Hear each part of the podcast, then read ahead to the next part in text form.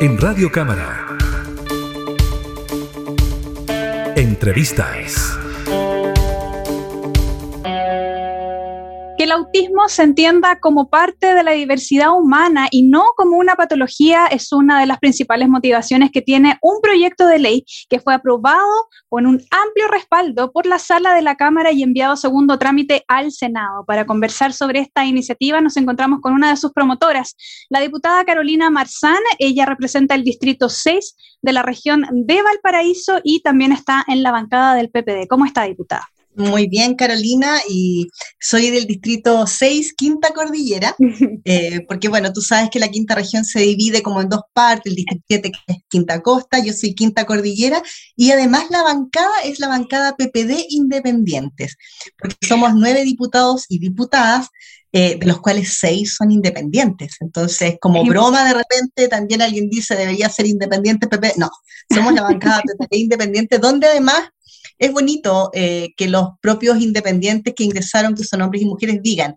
escogimos este espacio este espacio siendo independientes, escogimos esta bancada porque nos sentimos libres, nos sentimos respetados, escuchados y que, y que somos un aporte. Entonces eso es muy significativo también. Así es, diputada, en este nuevo escenario, ¿no? En un Congreso tan diverso y con tantas nuevas fuerzas políticas y muchos también representantes independientes.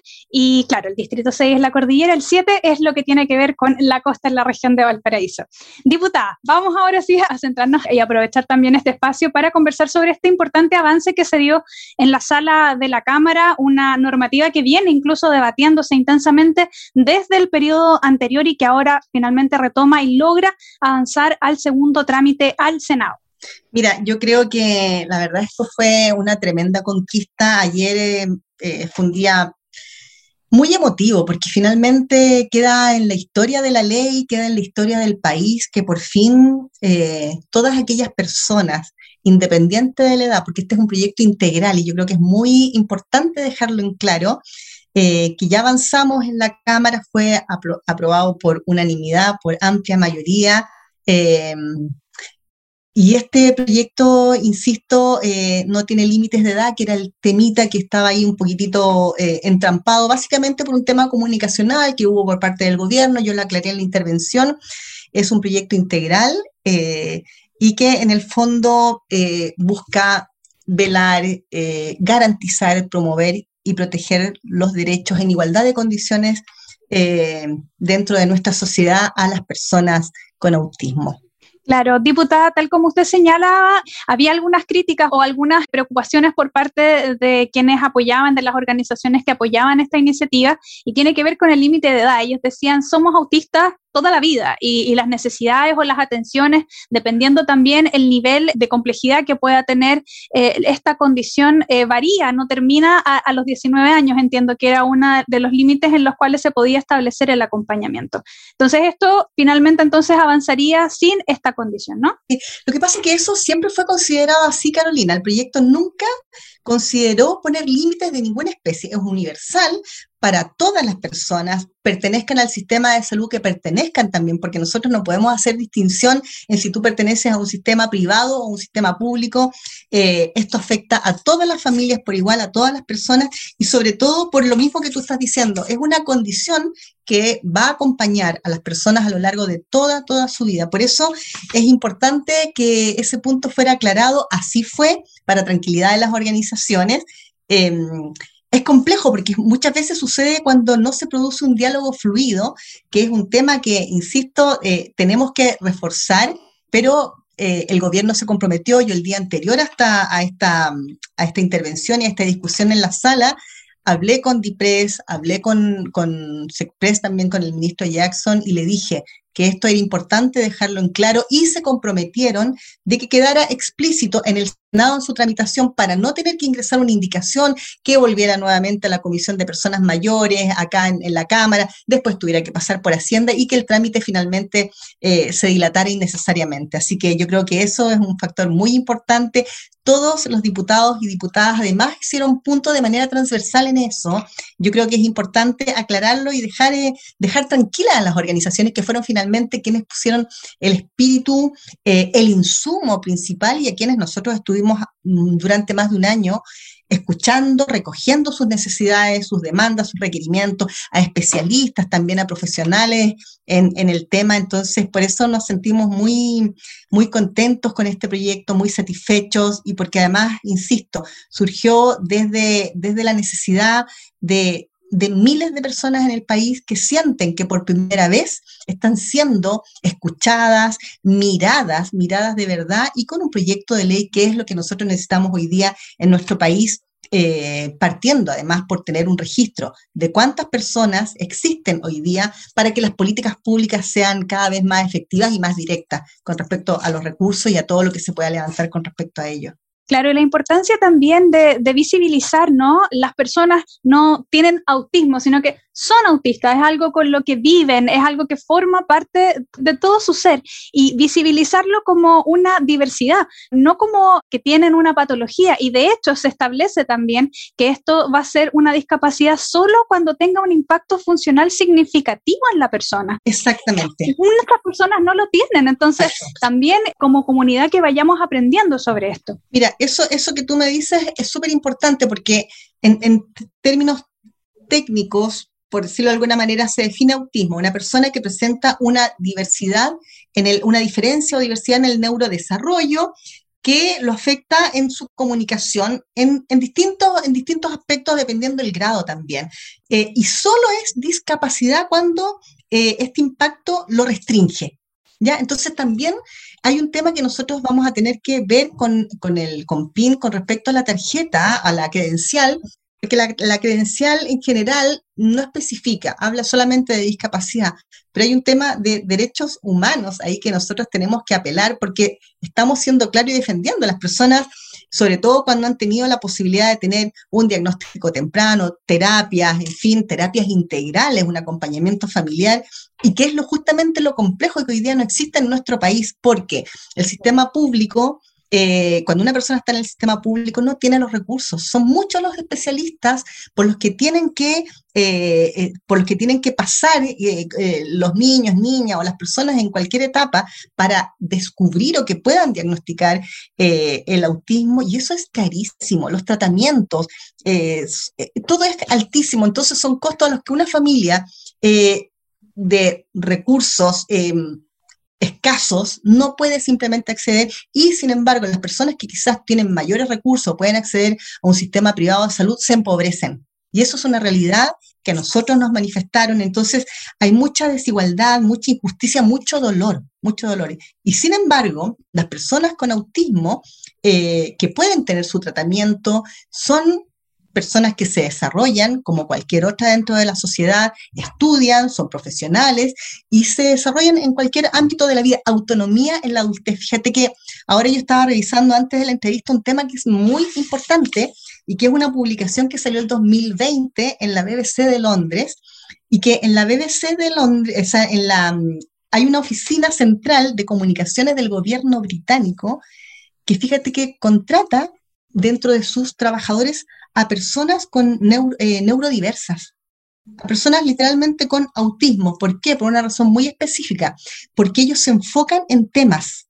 Cuando algo les motiva, les llama la atención, ciertos estudios, ciertas, ciertas materias, se especializan eh, y estudian a fondo los temas eh, y se hacen, se hacen expertos en ello. Y fíjate que esta oficina central, que es como, estábamos viendo que era como la CIA británica, que trabaja en temas de seguridad, de inteligencia. Ellos entregan información al gobierno y a las Fuerzas Armadas. Esta es una, una publicación del año 2020.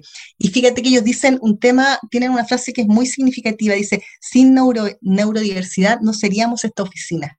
Entonces yo creo que eso es, es muy relevante eh, y habla del, aspecto, del aspecto de inclusión en el que nosotros debemos trabajar eh, y que estamos todavía eh, lejanos como país pero que esperamos que con este proyecto de ley que queremos que se apruebe lo antes posible en el Senado, podamos avanzar a un país realmente inclusivo y de derechos. Así es, diputada. Y además que importante lo que señala y lo que se resguarda también en esta iniciativa, porque justamente cuando las personas logran tener este acompañamiento oportuno, es que se disminuyen las posibilidades de que finalmente esto termine siendo una discapacidad significativa en su desarrollo funcional. Las personas neurodivergentes, neurodisidentes, también como a algunos les gusta referirse, ¿no? Tienen esta posibilidad. Es solo una forma distinta de, de repente en el sistema educativo o en las formas que tenemos de acompañar está todo muy normalizado, entre comillas, y cuando hay divergencias, cuando hay disidencias, solamente necesitan un acompañamiento distinto, pero logran al final tener las mismas capacidades para desarrollarse en comunidad. Exactamente. Yo, yo recuerdo que cuando, en mi época de, básica, de enseñanza básica, eh, yo recuerdo que en el curso, estoy hablando de kinder, primero, eh, teníamos todas distintas edades. Y con el tiempo, eh, eso se fue esquematizando. Y no sé si tú recuerdas o que eh, hubo un momento en que un niño o una niña para entrar al primero básico tenía que tener seis años cumplidos a junio, después seis años cumplidos a marzo. Entonces nos fueron uniformando en edad, entendiendo que la madurez y la neurodiversidad también es transversal a toda la sociedad. Un niño o una niña eh, no tiene por qué tener una madurez o una cierta percepción de su entorno igual al del lado. Hay historias distintas, hay alimentos distintos, hay familias distintas, genes distintos, y por último están en su derecho, perdón, a relacionarse y desarrollarse de manera natural y espontánea y no forzada, como eh, se ha impuesto finalmente en el modelo educativo de nuestro país. Entonces, eso también hace, restringe todo. Y cuando nosotros hablamos, sobre todo de, en la etapa escolar, en la etapa educacional de un niño o una niña con autismo, también nos encontramos y eso lo aborda este proyecto de ley, con que los docentes, las docentes no tienen las herramientas porque no se las entregaron, no porque no exista voluntad de tener la, la, capacidad primero de darse cuenta que está frente a un niño o una niña con habilidades diferentes, diferentes, ni mejores ni peores, diferentes como son todos los alumnos y alumnas pero que tienen características especiales, que tiene que ver con, con, sus sentidos, con, con, el desarrollo de sus sentidos, con la percepción que tienen del entorno. Entonces, ahí, eh, al tener esa, mm, esa instrucción o esa información o esa formación, también se, se avanzaríamos a que no se produjeran daños, como son muchos testimonios que nosotros hemos recibido justamente en espacios de, de educación, donde al no saber cómo identificar a un niño o a una niña que, que, a veces la misma familia, ojo, no lo ha podido, eh, no lo ha podido diagnosticar por distintas razones, eh, se producen hechos muy dolorosos que incluso han desembocado en deserciones escolares. Y eso es lo que nosotros tenemos que evitar. Este proyecto avanza también a la capacitación no solamente de los y las docentes, sino que de todas aquellas personas que trabajen en espacios públicos de atención especialmente cuando se trata de espacios de salud, de atención de salud. Importante entonces un avance que ojalá también se refleje ¿no? el apoyo que tuvo en la Cámara por parte del Senado y sea prontamente una ley de la República. Diputada, en estos últimos minutitos que nos quedan de conversación, quería llevarlo un poco hacia su distrito. También allá hay algunos hechos importantes que se han manifestado en los últimos días y tiene que ver también con la reacción que han tenido las comunidades frente a este entubamiento del canal Mauco. Hay varias organizaciones que están haciendo llamados a, a ver de qué manera pueden gestionar esta obra, ya que estaría afectando directamente el acceso al agua de muchas comunidades, incluso también algunas comunidades indígenas. Si nos puede comentar un poquitito sobre cómo está esta situación y qué medidas se pueden ir tomando respecto a ello. Nosotros tuvimos una reunión hace poco tiempo con el ministro de Obras Públicas y estableció el compromiso de levantar eh, información eh, más acabada con respecto a eso. También hay un tema que para mí como diputada me cuesta de repente eh, poder eh, poner el acento o pedir mayor información o fiscalización porque aún no tenemos eh, DGA y DOH. acá en el distrito. Entonces no tenemos dónde oficiar, dónde gestionar, a quién acudir también para que ponga un freno o fiscalice estas situaciones.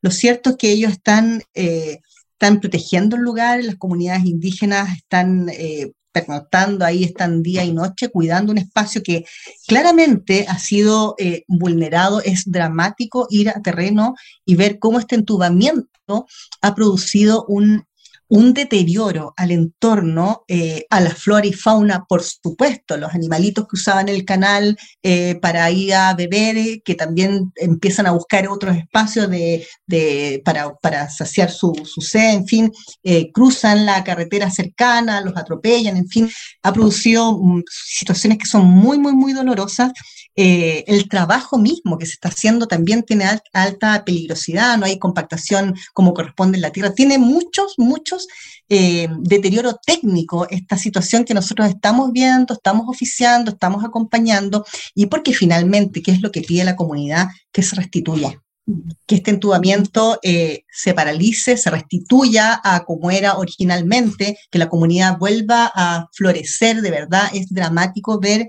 cómo el entorno se ha deteriorado eh, y el daño, el daño al ecosistema y medioambiental es tremendo. Y de verdad se valora y es profundamente mm, enaltece y emociona ver cómo son las propias comunidades las que se organizan en defensa en circunstancia que aquí hay una vulneración claramente a políticas medioambientales, sociales que se están alterando y que nosotros como autoridad tenemos la obligación de estar acompañando y gestionando. Así es, diputada, entonces habrá que ver cómo va avanzando y también los oficios, ¿no? Las respuestas que se puedan ir dando para responder así también a las comunidades. Muchas gracias, diputada, por este tiempo y también por esta información que nos comparte. Que esté muy bien. Gracias, un abrazo, que esté muy bien. Chao, chao. Hasta pronto. Entrevistas en Radio Cámara.